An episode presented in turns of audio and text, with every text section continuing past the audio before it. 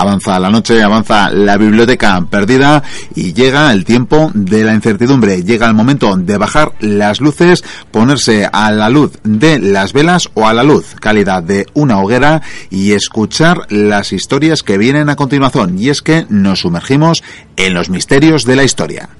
Y para ello recibimos a un ser inmortal, a un ser que ha atravesado cientos, miles de años de batallas, de injusticias, de peregrinaciones en el desierto. Incluso tenemos al señor Vikendi Goikuria, nuestro vampiro particular. Muy buenas noches, caballero. Muy buenas noches. Peregrinaciones por el desierto. Sí, sí, sí, sí. Bíblicas, además. Sí, pero por la noche. Por la noche. Soy un vampiro. Faltaría más. Como te dé la luz del sol, podrías tener problemas. Sí, sí. Yo acabo de, de merendar. Bueno, de merendar, más bien de cenar ya a un par de colaboradores de la radio. Esto He visto, he visto el rastro de sangre. Yo te rogaría, no, no tengo inconvenientes en que te meriendes a los colaboradores, pero luego pasa la fregona, que la sangre en el suelo es muy, en fin. Sí, es lo bueno de llevar una camiseta negra, que se nota menos la sangre. Eso sí, eso es cierto, es todo un detalle por tu parte. En fin, pues eh, he avanzado ya en, en la presentación del programa, en el sumario del programa, que íbamos a hablar, bueno, de una bicha, más bien, ¿no? De, de una bicha. De una bicha. Pero no una bicha, es la bicha.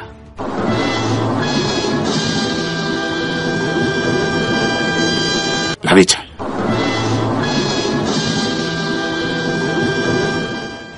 Como lo oyes.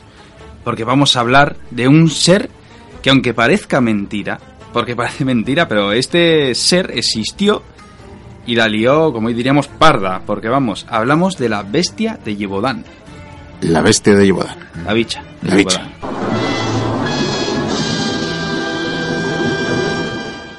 Nada bueno, con este nombre ya podemos imaginar Yebodan, Francia. Pues concretamente, esta bestia fue un ser muy extraño, luego voy a dar su explicación de cómo era, porque la verdad es que era un bicho horroroso. Hoy en día esa localidad se llama Locere. Sin embargo, bueno, en aquella época era la zona de Yebodan, que está en Auvernia. Más o menos es el centro de Francia, ¿vale?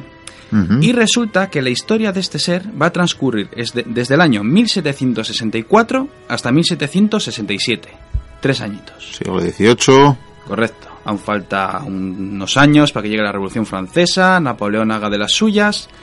Y en esta época, pues estos tres añitos, pues tú dices, un- una bicha, como bien le digo, ¿qué puede hacer en tres años? Pues lo que hizo fue, sinceramente, una, una masacre. Una masacre. Y todo comenzó el 30 de junio de ese mismo año, de 1764. ¿Por qué? Porque de repente un día se encuentra en el cadáver de un adolescente de 14 años llamado Jean Boulet. ¿Qué le pasa a ese cadáver? Ese cadáver está destrozado. Está destrozado y claro, la gente eh, mira y dice, pues un lobo. Un lobo, claro, es la respuesta que parece lógica, ¿no? En un entorno rural, Pues pues, sí, hombre, cada vez había menos lobos, pero aún había lobos. aún, aún alguno quedaría. Había lobos y claro, la gente dijo, pues esto ha sido una bestia. Lo que pasa que, claro, el cadáver estaba eh, hecho, hecho, hecho trizas, vamos. Está- estaba destrozado y este no lo tenía, pero los demás cadáveres que se van a encontrar se, van a tener unas ciertas características. No solamente es que estén destrozados, sino que este ser tiene la tendencia de arrancar cabezas, probablemente de un bocado, y cortarles el pelo. Sea, Hay que ver cuántas cosas en común tenía contigo la bestia. sí, seguramente. Vamos avanzando un poquito. Tres meses después se encuentran que dos niñas, dos niños y una mujer han muerto. Esto va a ser una tónica habitual en la bicha. ¿Por qué? Porque tiene tendencia a matar precisamente a este tipo de, personas, precisamente a niños o mujeres. Algo que sinceramente llama la atención. Pero es que esto aún va más allá. Porque claro, cuando llega ya el invierno, la bicha tiene más hambre. Y como tiene más hambre, pues resulta que más o menos el promedio de gente que se carga es de dos personas a la semana. No está mal. Pues- y en tres años da para bastante. Pues imagínate, dos personas a la semana, claro, llega un momento que la gente dice, a ver, esto ya no es un lobo, y tampoco es una manada de lobos, aquí algo raro pasa.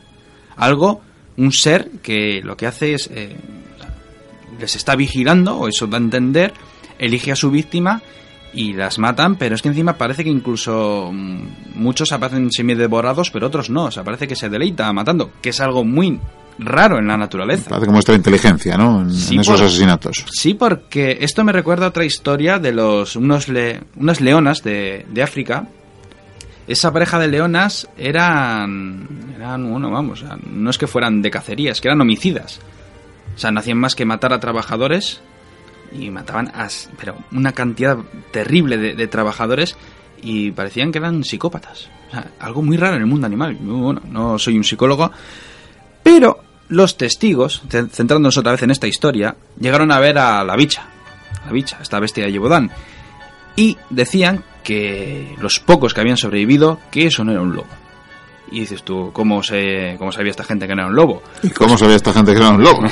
pues porque dieron una descripción que sinceramente, o sea, es que a mí me pone los pelos de punta. Y mira que soy un vampiro muy, muy sanguinario, ¿eh? Atento al dato, ya tú, tú me irás diciendo. Yo voy haciendo los datos robots. Sí, está muy bien. Tengo aquí el carboncillo. Sí, dale caña. A ver, decían de ella, es una bestia gigantesca de pelo rojizo. No sé si habrá lobos rojos, pero bueno. Bueno. Rayas negras en, bueno, en el trasero, en el culo, o sea, en unas rayas negras. Hasta ahora lo más parecido que he visto en mi vida es Espinete, el de Barrio Espinete, pues, aquí ahora ya, bueno, tiene una cresta de pelos sobre el lomo. Puede ser, puede, Espinete. Puede ser, puede ser. Retrato robot se va acercando. Cola larga y musculosa. Ahí, ya, bueno, si estaba con un ping-pong. Mandíbula y dientes enormes, gigantescos. De hecho, incluso se midieron claro, los tariscos, el mordisco que daba a las víctimas y cuando se midieron, esta mandíbula es descomunal, vamos, y los dientes ni te quiero un lobo del tamaño de tiburón, ¿no? Pues más o menos. Y claro, este ser dejaba huellas. Y calculando esas huellas también gigantescas, por supuesto, como el pie de Spinete, que era también inmenso, eh, calcularon que este ser debía de pesar más de 100 kilos. Madre mía, con la bicha. Sí, sí, sí, pero es que tengo más. Porque, claro, eh, siguen pasando los meses y pues claro, han empezado a matar a cientos de lobos. ¿Por qué? Pues porque llega ya a ser un problema. Ya esto ya no es cosa ya regional. O sea, la, plebe, la, gente se, se, queja a las autoridades y dice, oye, nos están aniquilando, hacer algo. Claro, nosotros pagamos impuestos, estamos aquí medio esclavizados y vosotros por lo menos tenéis que defendernos. Y bueno, al principio no es que hicieran mucho caso y de hecho los mismos campesinos intentaron matar a la, a la bicha. Pero es que, claro, ya no se sabe si es leyenda urbana o no. Pero vamos, que cada vez que la disparaban, las balas rebotaban. Ah, no sé. Lo típico, vamos. Sí, sí, vamos. A le pasa lo mismo.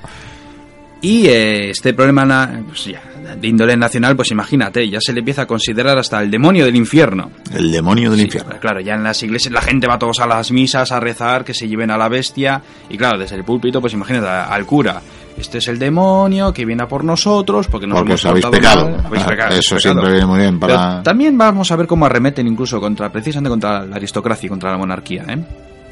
Este problema, claro, llega a oídos del rey. Dice, pues, voy a hacer algo. Y como era un problema ya tan gordo y moría tanta gente y nadie podía hacer nada, no se le ocurre otra cosa que enviar a un cuerpo de, de dragones.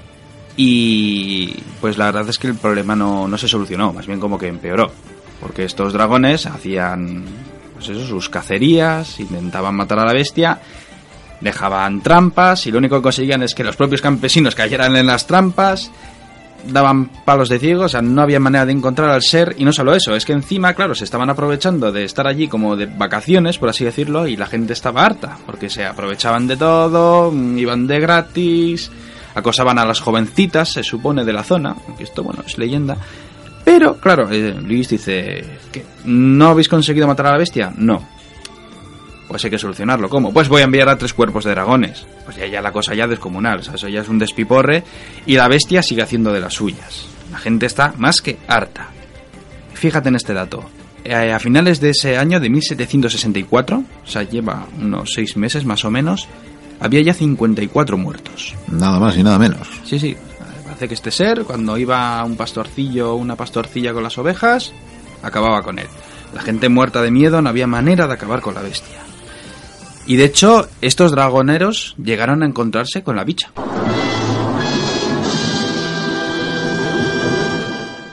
Con la bicha. Sí, sí, llegaron a encontrarse con la bicha y vamos, ella incluso llegó a atacarles. Y de hecho, uno de ellos, cuando se la encontró, echó a correr con su caballo porque dijo que ese ser era tan grande como su propio caballo.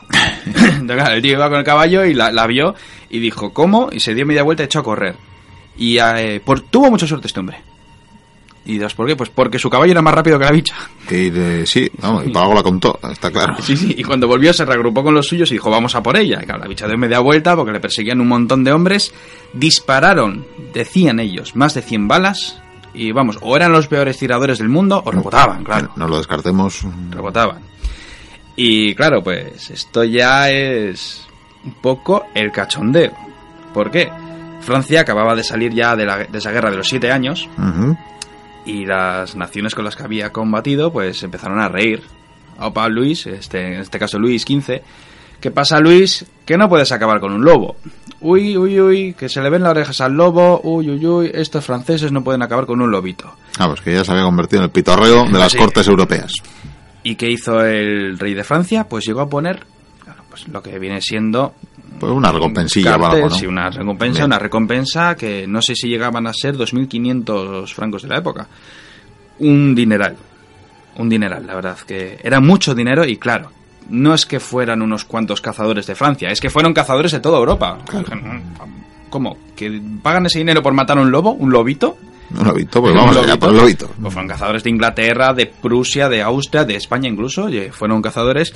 Y ya esto, pues imagínate, los, cuart- los cuatro cuerpos de dragones, más miles de cazadores, ya fue lo peor del mundo. ¿Por qué? Porque estos cazadores son muy listos. Dice, yo quiero matar a la bestia. ¿Qué voy a hacer para cazarla yo? Pues voy a poner trampas y pistas falsas. Claro. Vamos, que los cazadores caían en las trampas también. Sí, ¿no? me imagino como muertos entre ellos a cascoporro. Me imagino, solo sé que caían en los cepos, en las pistas falsas, incluso hacía que los propios cuerpos de los dragones pues se volvieran locos. Y por más que hacían batidas, sí, mataron cientos de lobos. De hecho, mataron una- a una loba muy grande y descubrieron que no era la loba. Hay quien llegó a afirmar y- diciendo, bueno, eso de... Igual era la novia de la bicha. ¿Quién Podría sabe? ser, claro que sí. Podía ser, claro. Como te puedes imaginar, en la zona pues ya empezaron a haber disturbios y empezó ya un poco lo que viene siendo la histeria. Y la gente, pues bueno, empezó a tener trifulcas, se empezaron a pegar entre ellos, algunos empezaban a afirmar, ese es un hombre lobo, fijo que sé. Empezó a haber una caza de hombres lobo entre ellos mismos. O sea, la gente muy peluda huía despavorida de aquel pueblo. Y claro, pues, arremetieron contra los gitanos. Porque los gitanos, claro, también llevaban sus circos ambulantes, llevaban que si un Claro, oso... sus que- atracciones y les demás. decían, fijo que habéis traído un lobo muy grande o un bicho muy feo y se ha escapado.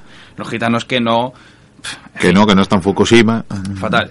Se, ya se empezó a barajar ya de todo. Y se llegó a decir incluso que podría ser un, una bicha de África. Por ejemplo, una hiena, un león, algo que haya traído alguien de África o algo. Y, bah, llamativo. El rey, claro, se está volviendo loco. eh, la iglesia incluso llegaba a arremeter contra la aristocracia. Ten en cuenta que falta poco para esa revolución francesa. Y el tema está, vamos, calentito, calentito. Cuando llegó 1767, atento al dato, este ser llegó a matar a más de 130 campesinos. 130 campesinas, vamos. En tres años. O sea, ya es una auténtica barbaridad. Había batallas con menos víctimas. Pues sí, de hecho, y guerras absurdas. Eh, claro, pero si hay una bestia, tiene que haber un héroe. Tiene nombre y apellidos. Supuestamente era un cazador enviado por el rey. Eh, este hombre, bueno, tenía nombre, incluso fue con Y su si hijo. no lo había enviado el rey, seguro que a posteriori diría que lo había enviado, no pasa nada. Sí, sí. Hay otras fuentes que me dicen pues que era un campesino. En cualquier caso, este hombre con su hijo lo que hizo fue, claro, eh, rezar mucho y fundió medallas de plata de la Virgen María. Hombre, hombre, faltaría más. Con eso, unas- mano de santo. Hizo unas balas pues fantásticas y se encontró con, el- con la bicha. Se la encontró, se miraron a los ojos. Este hombre apuntó bien, descargó no sé cuántas balas de plata sobre el ser, eh, mientras rezaba una y otra vez a la Virgen María y funcionó. El bicho murió. Ergo, la Virgen María mató a la bicha, en definitiva. No las pruebe conmigo. El caso es que este ser murió. Se lo cargaron y era un bicho descomunal. De hecho, hay un grabado de la época que la podemos encontrar en internet, un dibujo donde sale el ser, pues como era, detallado, muy feo. ¿Se parece a este que he hecho yo? Eh, ese es rosa, ese es espinete. Bueno, pero no pasa nada, hemos dicho que tenían rasgos comunes. Se lo ponemos a cuatro patas y un poco más oscuro. El caso es que claro, este ser, bueno, pues se lo cargaron y ¿qué hicieron? Hay que disecarlo. Pero cuando enviaron a alguien para un taxidermista, pues resulta que debía hacer una chapuza muy grande y este ser cuando llegó a París pues estaba ya prácticamente podrido. O sea, estaba... Eh, daba pocas ganas de verlo, ¿no? Pues sí, aunque también había huesos Ya. para que estuviera expuesto y la gente viera a la bestia de Yebodan. Pero claro, la casualidad, como siempre, que es algo que odio, hizo que, aparte de estar podrido, ya un incendio fue lo que provocó que perdiéramos el rastro de este ser. Y aunque hubiera sido disecado tristemente, hoy en día no nos ha quedado nada más que esta historia y esos grabados. Bueno, bueno, no es poco. Y también diremos, ¿no? Que a muchos oyentes les sonará un poco la historia porque no hace muchos años, bueno, que casi ya una década, me imagino, que se llevó al cine, ¿no? En una película bastante célebre, El Pacto de los Lobos. El Pacto de los Lobos. Sí, además, eh, la historia está bastante bien. Se han tomado sus licencias, lógicamente. de hecho, los personajes era, si me equivoco, un, un señorito que había estado en América que iba de parte del rey para cazarlo. No sé si era un botánico o algo, que iba con un indio. Sí, sí, algo así. Sí, que es. Que además, claro, lo del indio yo me imagino que es por lo de al cortar la cabeza y el pelo igual, no sé. Lo que pasa que, bueno, esa peli pues, está muy bien. Ponen, además, claro, lo relacionan con, con ese movimiento que había ya antes contra la aristocracia y tal. Pero bueno, es una de las explicaciones, pero... Crear un ambiente pre-revolucionario, digamos. Sí, pero claro, eh, podíamos haber buscado cualquier solución para esto. En cualquier caso, esta ha sido su historia, la historia de la bestia de Yebodán. Espero que no haya más de estas, por lo menos por aquí. Bueno, pues con la bicha despediremos aquí los misterios de la historia de hoy. Seguimos con el programa, pero no sin antes recompensarte con este líquido elemento para ti, como ves, rojo, eh, mm. pero me temo que es zumo de tomate. Eso sí, con la sal al punto. Así que brindemos, brindemos por la bestia. Brindemos. Y nada, seguimos con el programa y despedimos al Kendi. Hasta más tarde. Está bueno, ¿eh?